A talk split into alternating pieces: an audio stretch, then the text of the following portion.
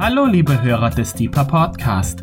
Dies ist der erste Teil einer dreiteiligen Lehrserie von Daniel Gruber zum Thema Von innen nach außen. Drei Lektionen zur gesunden Spiritualität. Wir wünschen viel Freude beim Hören und Gottes reichen Segen.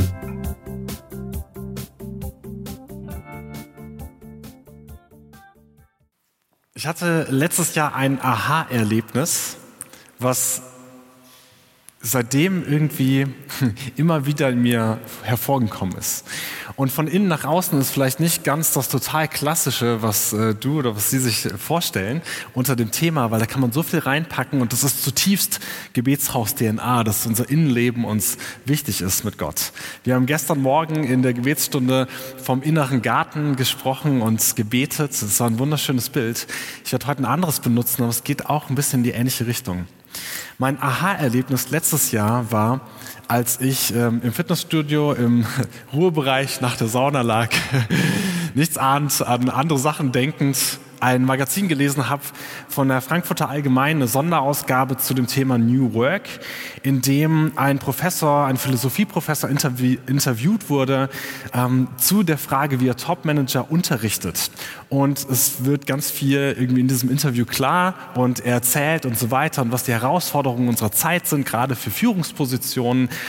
Und dann wird ihm die Frage gestellt von einem Journalisten, warum oder er denn glaubt, dass es immer noch gut ist in unserer heutigen Zeit, Praktiken aus seinem Jesuitenorden mit einzubringen in seinen Unterricht. Das heißt, er ist klar Christ und bringt davon verschiedene Disziplinen mit ein. Und die Frage vom Journalisten ist, ist das nicht schon voll veraltet? Braucht man das überhaupt noch? Und er sagt, eine spannende Frage. Er sagt nicht grundsätzlich, ja, das war schon immer so, sondern er sagt, ja, wir brauchen es heute stärker als vor 30 oder 40 Jahren. Er sagt, zumindest in seinem Bereich, im Management, sagt er, vor 30 oder 40 Jahren hat es gereicht und war es genug, wenn du einfach nur Management-Tools unterrichtet hast, einfache Effizienzsteigerung und so weiter. Er sagt, in der heutigen, Jahr, äh, heutigen Zeit, 30, 40 Jahre später, ist es so, dass es wichtig ist, dass du ein Innenleben hast, was gegründet ist, damit die Komplexität und die schnelle Veränderung und all das, wo drin wir in unserer heutigen Zeit leben, Globalisierung, Digitalisierung und so weiter, damit du darin bestehen kannst, damit das Äußere nicht in dein Inneres reinschwappt und du genauso ein Chaos in dir drin hast, brauchst du eine gesunde Spiritualität. Er sagt, du brauchst heute mehr denn je Antworten auf Sinnfragen. Wie, wozu existiere ich? Warum bin ich hier? Er sagt, das brauchen wir in der heutigen Zeit, um stabil und sicher leben zu können. Den Begriff, den er benutzt, ist der der VUCA-Welt. Den werde ich heute Abend nicht benutzen, könnt ihr googeln, sehr spannend. Und er sagt, damit die äußere VUCA-Welt nicht die innere VUCA-Welt wird. Ein Akronym, was einfach diese Zeit versucht zu beschreiben. Und für mich war das Aha-Erlebnis daran, dass ich dachte, oh ja, innere Stabilität in diesen ganz einfachen Dingen ist wichtig heutzutage. Das war was, was mir schon längst klar war. Es war nur so schön zu hören, dass das auch andere Leute denken, dass das generell in dieser Zeit wichtig ist. Also ich kenne das gut, dass die Komplexität und die Mehrdeutigkeit und so weiter und diese äh, Flüchtigkeit unserer Zeit, wir müssen ständig irgendwelche Entscheidungen treffen, Weichenstellungen und so weiter, sehr gut äh, Zeitmanagement, wie gehe ich mit meiner Zeit um und so weiter, müssen wir gut haushalten mit. Und mir war das immer klar, dass ich mich oft genug in diesem ganzen Wirrwarr in diesem Wald vor lauter Bäumen mich nicht mehr zurechtfinde und dann in diesen inneren Anker zurückkomme, der Jesus heißt. Das war mir voll klar. Es war nur so spannend zu hören, dass jemand sagt, das ist für unsere Zeit relevant und zwar relevanter als vor 30 oder 40 Jahren. Ich bin gestern gegenüber vom Gebetshaus in die Buchhandlung reingegangen, Rombach, und bin ein bisschen durch die, hab durch die äh, verschiedenen Regale durchgeschaut und ich habe mir dann den äh, Platz 1 der Spiegel Online Bestsellerliste mitgenommen. Also Spiegel hat verschiedene Bestsellerlisten und der Spiegel Online Bestsellerliste, ich glaube für Ta Taschenbücher, hat gerade den Platz 1 Das Café am Rande der Welt von John Strelacy, ich weiß nicht ganz genau, Strelacy, ich kenne den Autor noch nicht. Er hatte aber drei Bücher in der Bestsellerliste von 15 und das war sein neuestes und ist auf Platz 1. Und interessant ist, dass es in diesem Buch, ich habe so die Hälfte ungefähr gelesen, es war recht interessant, ist aber auch sehr kurz und nicht, ähm, nicht langweilig, sage ich mal. Spannend ist, dass es darin um drei Grundfragen geht in dem Buch. Und zwar die Frage, wozu bist du da? Die Frage, hast du Angst vor dem Tod? Und die Frage, lebst du ein erfülltes Leben? Diese Sinnfragen, tiefste Fragen, die die innere Spiritualität betreffen, werden in diesem Buch behandelt. Ich kann noch keine große Meinung dazu abgeben. Ich lese es erstmal noch zu Ende und guck mal. Aber fand ich spannend. Okay, also es ist, und er hat sich zumindest bis zur Mitte des Buchs noch nicht geoutet, dass er jetzt Christ sei. Er geht anders mit den Fragen um, aber er geht mit diesen Fragen um. Spiritualität ist etwas, was längst kein Randthema mehr ist in unserer Gesellschaft oder in unserer Zeit. Ich habe ein Jahr lang im Institut für Musikermedizin hier in Freiburg gearbeitet weil ich zu viel Respekt davor hatte, Vollzeit direkt ins Gebetshaus zu kommen. Und war ein ganz cooler Job, an den ich da geraten war und hatte für einen Doktor und eine Professorin da gearbeitet und mit dem Doktor regelmäßig äh, verschiedene Gespräche auch über Glauben gehabt. Und er war der festen Meinung, dass Glauben etwas ist, was wie der derjenige, der diesen Professor interviewt hat in der Zeit, nee, in der Frankfurter Allgemeinen, dass das was ist, was eigentlich keiner mehr braucht. Ein Auslaufmodell, was unsere Zeit nicht mehr braucht. So ein bisschen alte Schule, wir haben jetzt die Wissenschaft, wir brauchen den Glauben nicht mehr, so ein bisschen in die Richtung. Und da dachte ich mir, an den muss ich nochmal zurückdenken. Ich weiß nicht, ob der auch solche Bücher mittlerweile wieder liest. Die Frage, wozu leben wir? Wozu sind wir wirklich hier?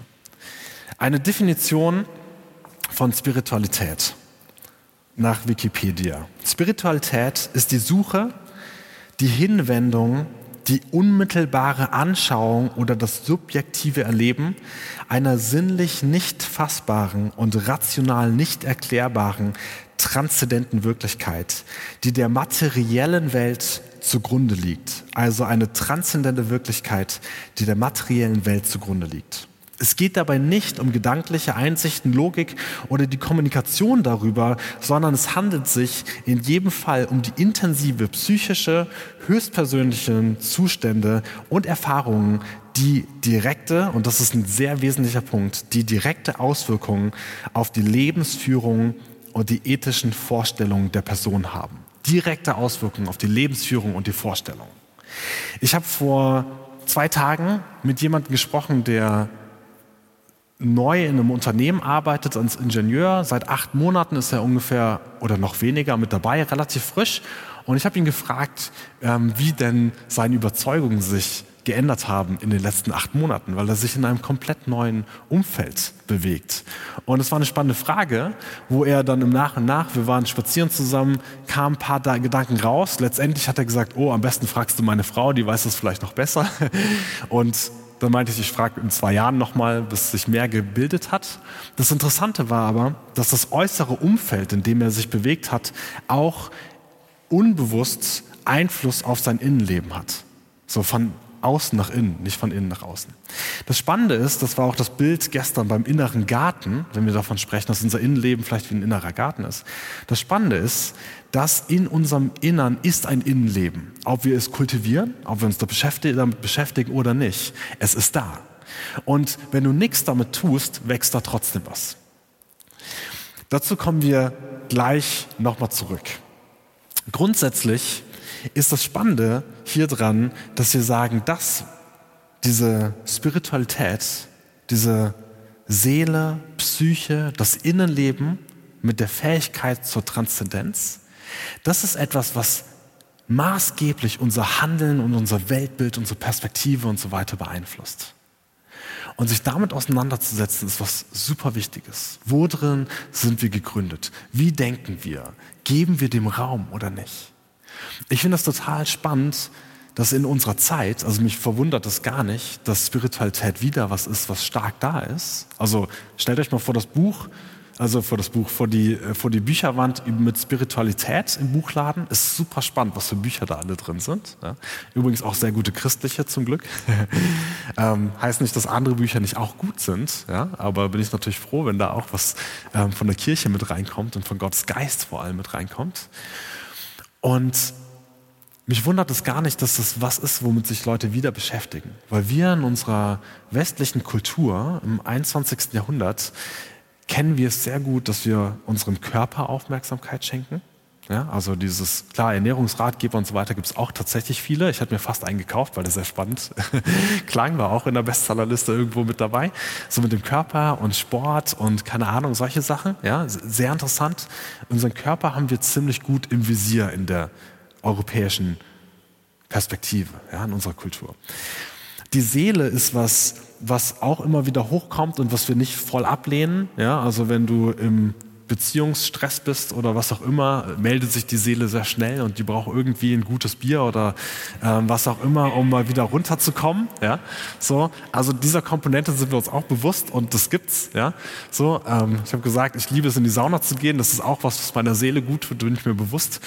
Ähm, aber diese Komponente des Geistes im Innern ist etwas, was wir Europäer ein bisschen vernachlässigt haben. Und ich glaube sogar in der Kirche ein bisschen vernachlässigen. Und deswegen wundert mich das gar nicht, dass das wieder neu hochkommt, dieses Thema. Deswegen die Frage, wie leben wir gesunde Spiritualität? Wie tun wir das? Ich habe drei Lektionen mitgebracht für diesen Abend, nächste Woche und die da drauf. Und man könnte natürlich noch ein paar weitere Abende dazu machen. Deswegen nur ein kleiner Ausschnitt. Das zur Einführung. Um in, erst, in die erste Lektion einzuleiten, bete ich nochmal. Vater, danke für den Abend. Danke, dass wir uns mit dir, mit Gedanken, mit Innenleben beschäftigen dürfen und dass du ein Gott bist, der so viel stärker an unserem Innen interessiert ist als an äußerem Schein. Und ich frage danach, dass du, Geist Gottes, in uns das Richtige reinsprichst und dass du auch meine Worte, die so missverständlich manchmal sein können, benutzt, um in Menschen das Richtige anzuregen von dir, viel Frucht zu bringen. Amen.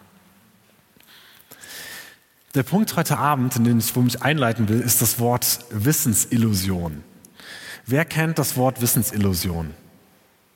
Spannend, finde ich gut. Bin ich drüber gestolpert vor ein paar Wochen und ich fand das eine richtig coole Sache. Wissensillusion oder im Englischen ähm, The Knowledge, warte, ich muss nochmal nachschauen, The Knowledge Illusion ist ein Thema, darüber haben vor allem zwei Menschen, Stephen äh, Sloman und Philipp Fernbach, ein Buch geschrieben, das auch ins Deutsche übersetzt wurde.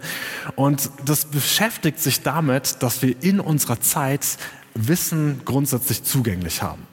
Also wir können, jeder hat ein Handy dabei, kann schnell Wikipedia nach was fragen und das tun wir ganz automatisch in unserer Zeit. Dieser unbegrenzte Zugang zu Wissen vermittelt uns das Gefühl, wir wüssten viel. Die Sache ist, ich glaube in Psychologie heute war ein Artikel beschrieben mit ähm, das Gefühl, viel zu wissen oder irgendwie so ähnlich. Ja? Also das so, wir haben, wir denken, wir wissen die Sachen auch wirklich, zu denen wir Zugang haben. In unserer Zeit sind wir nicht nur zu irgendwelchen Portalen im Internet connected, die gutes Wissen haben, also unglaublich, ja? also ein unglaublicher Schatz dieser Zeit, dass wir Zugang zu so viel Wissen haben, ja? also was total Positives. Und wir haben Fachleute für fast jeden Bereich, wahrscheinlich für jeden Bereich haben wir Fachleute. Und diese Fachleute sind gerade in einer Zeit, die auch so breit gefächert ist, ist es eine wichtige Fähigkeit, dass die für bestimmte Artikel, für die Öffentlichkeit höchst komplexe Zusammenhänge sehr vereinfacht darstellen, auf Kerngedanken reduziert, so dass die breite Masse das verstehen kann. Das ist eine wichtige Sache und das ist gut, weil dann verstehe ich irgendwie von Emissionshandel oder solchen Sachen etwas, was ein riesiges, komplexes Thema ist. Und das wird für mich auf einen kleinen Absatz zusammengekürzt und dadurch habe ich ein Verständnis davon. Es suggeriert aber, und das ist die Wissensillusion, dass ich wirklich verstanden habe, worum es geht. Jedes Thema, was du in einem kleinen Artikel ja, bei Spiegel Online oder auf Facebook liest oder Instagram, kann oder in einer viel größeren Tiefe erfasst werden. Die meisten Sachen wollen in einer viel größeren Tiefe erfasst werden. Diese beiden Männer, Fernbach und Sloman, gehen davon aus, dass es zum Beispiel diese Wissensillusion, das Gefühl von viel Wissen, auch mit dazu beitragen zu ähm, einer starken Auseinandersetzung in politischen Debatten. Also ich habe das Gefühl, Brexit ist schlecht, ja, weil ich dafür sogar drei Artikel gelesen habe, die mir das sagen. Und ich glaube, das in der Tiefe verstanden zu haben. So, ja. Und das kann auch da zu einer größeren Polarisierung führen. So, also das heißt, das Wissen darum, dass wir doch nicht alles wissen, ist wichtig. Eine Seitenfrage, über die ich gestolpert bin, war spannend. Wäre es nicht deswegen auch gut, unser Bildungssystem vielleicht nochmal neu zu revolutionieren, nicht nur Kopfwissen weiterzugeben, sondern noch stärker diese Fähigkeit, die du im Studium sehr stark trainierst, äh, mit der Fülle an Informationen umzugehen, kritisches Denken viel wichtiger als einfach nur Informationsaufnahme und so weiter. Aber das überlasse ich anderen Pädagogen. Ich bin ja auch einer. und dazu Übrigens, das soll nicht nur negativ auch diese Sachen sein, denn das, wie gesagt, das ist was super Positives, Zugang zu so viel Wissen zu haben, nur damit richtig umzugehen, ist wichtig. Microsoft hat eine Studie mal rausgebracht, ich glaube, die ist auch schon ein paar Tage älter, die nennt sie provokativ Generation, Goldfish, also Generation Goldfisch, weil sie sagt, dass unsere Generation mit so viel Reizüberflutung in unserer Welt, so viel äußerem Chaos, es verlernt hat, Aufmerksamkeit über längere Zeit einer Sache zu widmen.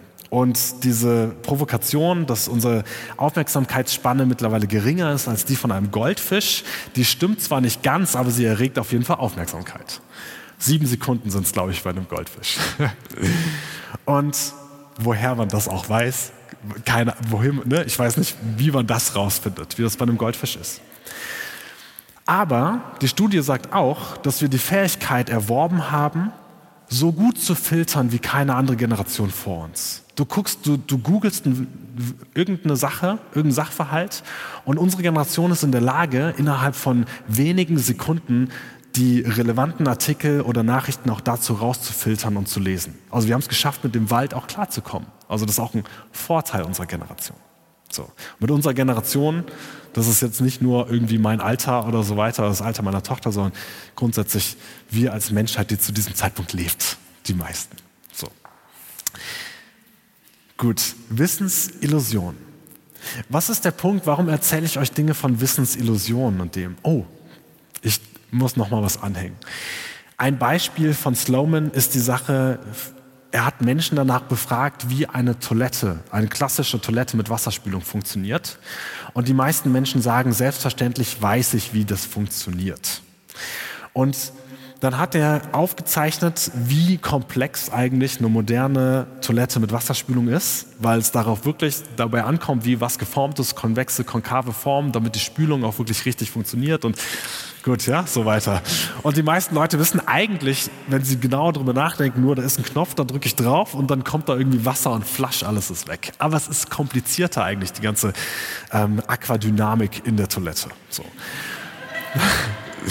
Andere, ein anderes Beispiel war Reißverschluss. Wir haben das Gefühl, jeder, das Aquadynamik bleibt das Wort, was da im Kopf, Kopf hängen bleibt heute Abend. Wir wollen natürlich Gottes Geistdynamik. Okay. Reißverschluss war ein anderes Beispiel.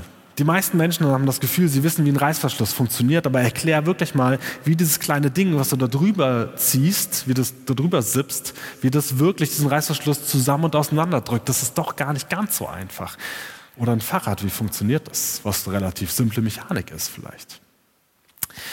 Wissensillusionen. Und das geht uns grundsätzlich so bei ganz vielen Themen. Also gibt es viele gute Studien zu. Meine These heute Abend ist, die uns zu diesem ersten, zur ersten Lektion ranführt, ist die, kann es sein, dass wir das, was uns natürlich grundsätzlich in unserer Zeit prägt, dass wir das Gefühl haben, da ist eine Information, ich habe einen kurzen, guten, prägnant von Fachleuten zusammengefassten Artikel gelesen und habe es verstanden. Kann es sein, dass wir das auch übertragen aufs geistliche Leben?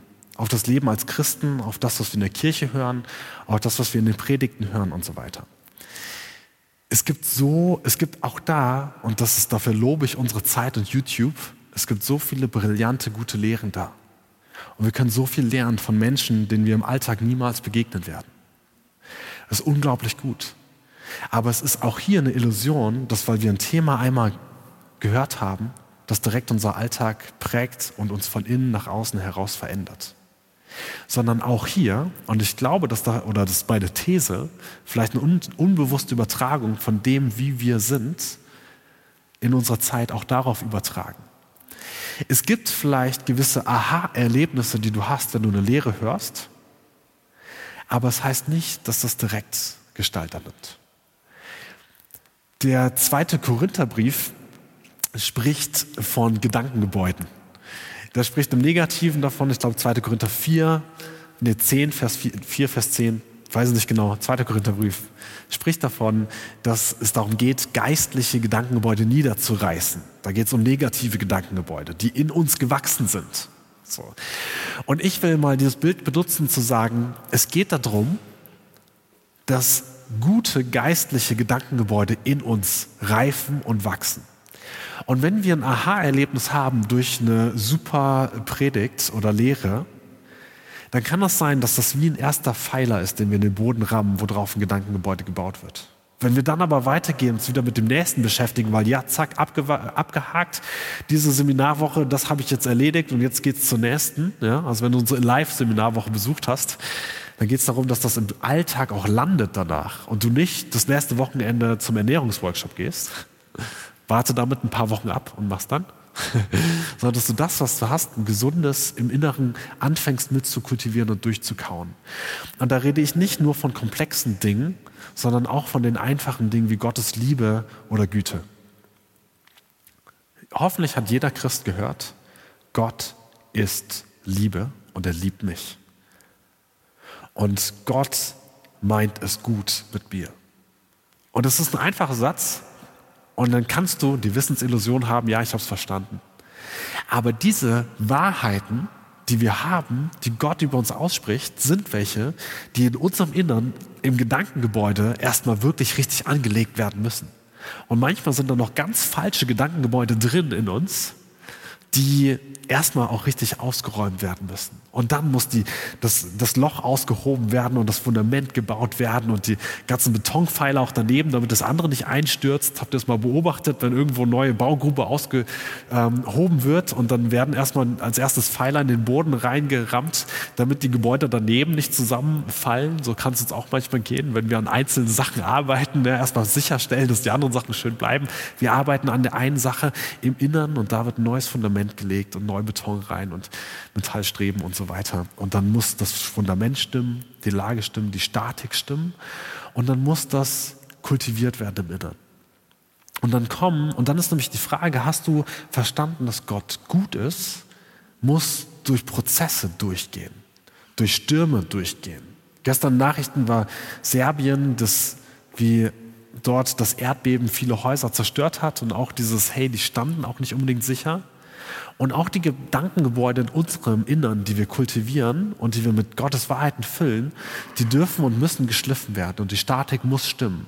Und am besten schleifen wir die auch nicht nur an dem Gespräch mit unseren christlichen Freunden, sondern es ist auch gut, das zu schleifen mit Gedanken von anderen Leuten, damit es wirklich sicher auch und gut steht. Natürlich, du darfst entscheiden, welche Leute in dein Leben reinsprechen und welche nicht und nimm das ernst aber schleif es auch an anderen Sachen. Ich finde es super spannend, hier von John Strelacki, nochmal ein neuer Versuch, die Gedanken zu lesen und das schleift natürlich auch meine innere Einstellung zu Dingen.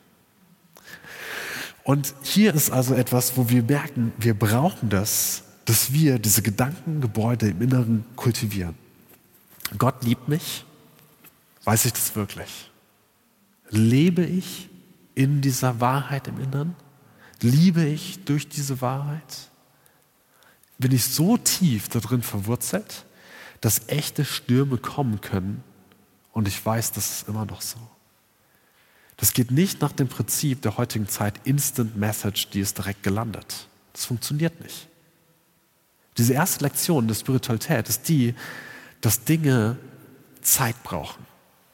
Wenn du wirklich innerlich Antworten auf diese Fragen haben willst, dann reicht das nicht nur ein Buch aus der Bestsellerliste zu lesen, so, sondern heißt das, dass das wirklich über manchmal Wochen, Monate oder sogar Jahre Zeit braucht, im Innern kultiviert zu werden.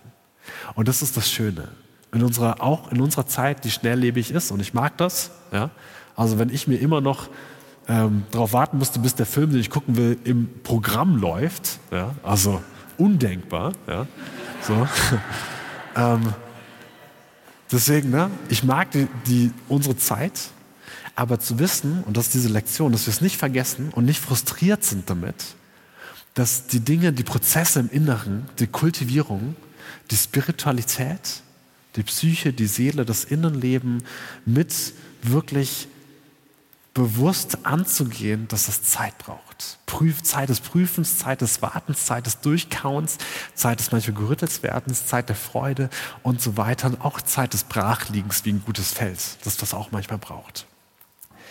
Ich war Anfang letzter Woche, ähm, war ich äh, kurz im Gebetshaus in Augsburg und habe mit äh, Joy geredet, eine Mitarbeiterin da, und ich habe in diesem Gespräch nochmal neu gespürt, wie das ist, wenn Menschen in dieser Spiritualität im Innern so gegründet sind. Wenn die wirklich das Innere kultiviert haben und die Gedankengebäude da drin so wunderschön und feststehen. Und damit meine ich solche Gedankengebäude wie, woher kommt meine Anerkennung? Wo drin bin ich dabei gegründet? Und natürlich auch dieses so, ist Gott wirklich gut? Meint er das wirklich durchdacht, kultiviert, standfest? Das ist eine Ausstrahlung von innen nach außen. Das hat mich zutiefst erinnert an meine Kollegen hier im Gebetshaus. Ein Gespräch, das ich mit Katharina habe, wo ich spüre im Inneren, was ist, was kultiviert, was standfest ist. So. Eine gesunde Psychohygiene.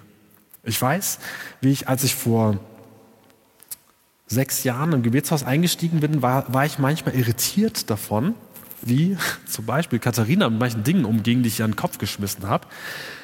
Und wo ich gemerkt habe, im Inneren ist was anderes kultiviert und sie kam, okay, mitgenommen, kam zurück und nochmal uns ganz anders sortiert darauf geantwortet, weil im Inneren was anderes kultiviert ist. Und diese gesunde Psychohygiene, die erlebe ich bei vielen von uns. Und natürlich keine Sorge, wir kriegen auch voneinander die Tage ab, wo es nicht nur sortiert ist und wo wir nicht nur gegründet sind in dem anderen. Aber das ist was Besonderes.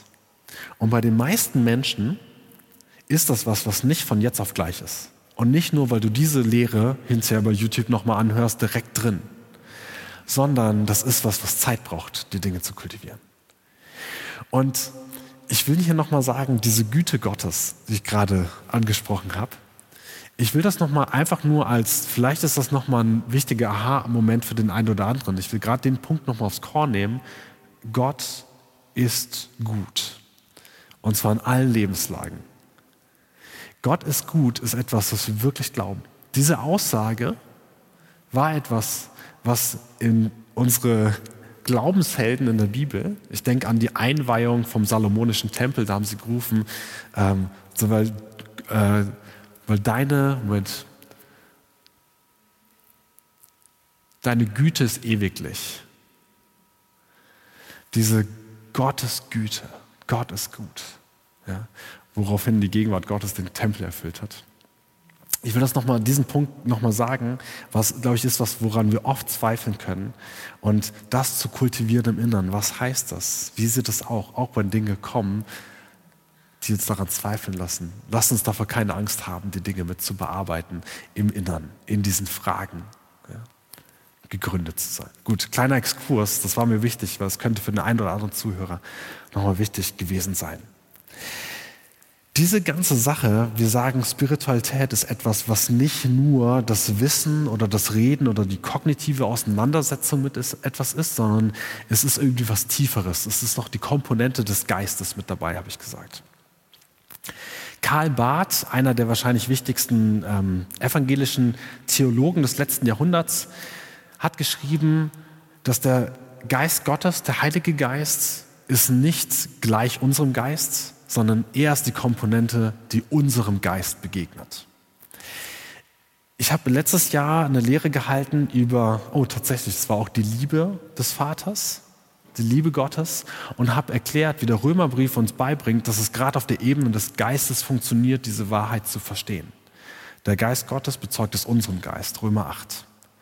Der Heilige Geist begegnet unserem Geist. Und das ist auch etwas, was in diesem Innenleben passiert, wo er diese Gedankengebäude auch nochmal nachjustiert, rüstet, abreißt, neu baut und so weiter. Das heißt, hier sind wir wirklich im Inneren und das ist das, was von den Blicken der Menschen verborgen ist. Und diese Gedankengebäude, deren Auswirkungen, die werden dann sehr wohl sichtbar für die Menschen um uns herum. Aber es kann lange dauern. So, und manchmal wundern wir uns plötzlich, ja, wenn Leute irgendwie handeln, Dinge tun, irgendwas passiert und es wird dann plötzlich außen sichtbar. Aber die Wahrheit ist, dass diese Dinge meistens schon Wochen, Monate oder Jahre zuvor angefangen haben, im Inneren zu wachsen und gebaut zu werden. Deswegen diese Frage an die Person, mit der ich vor zwei Tagen spazieren war, die ist so, wie verändert dich das, in dieser neuen Arbeitskultur zu sein?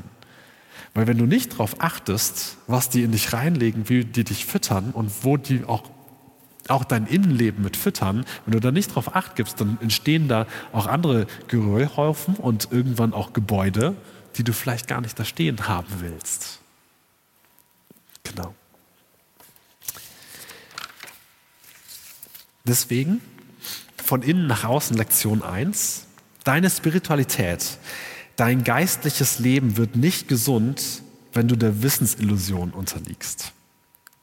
Es braucht Zeit und Aufmerksamkeit, dass Gottes Wahrheit in deinem inneren Leben Gestalt annehmen und zu einer echten inneren Realität wird. Zeit des Prüfens, des Wartens, des Lernens und des Fehlermachens. Vater, danke dafür, dass du Zeit hast mit uns und dass du ein Prozessliebhaber bist. Und ich frage danach, dass du jedem Einzelnen von uns jedem einzelnen Zuhörer, auch die, die es nach, im Nachhinein anhören, Mut gibst, über längere Zeit sich mit Dingen zu beschäftigen. Und dass du in jedem einzelnen Zuhörer an dem Gedanken, wo du mit ihnen dran bist, wirklich in einer Tiefe, ein Gedankengebäude im Inneren aufbaust, was von deiner Güte und Größe und Schönheit zeugt und was diese Menschen zutiefst prägen darf was ihre Weltanschauung und ihr Handeln von innen nach außen prägen darf und so die Außenwelt irgendwann auch etwas mitnehmen darf von dieser Schönheit, die in der Innenwelt zu finden ist. Amen.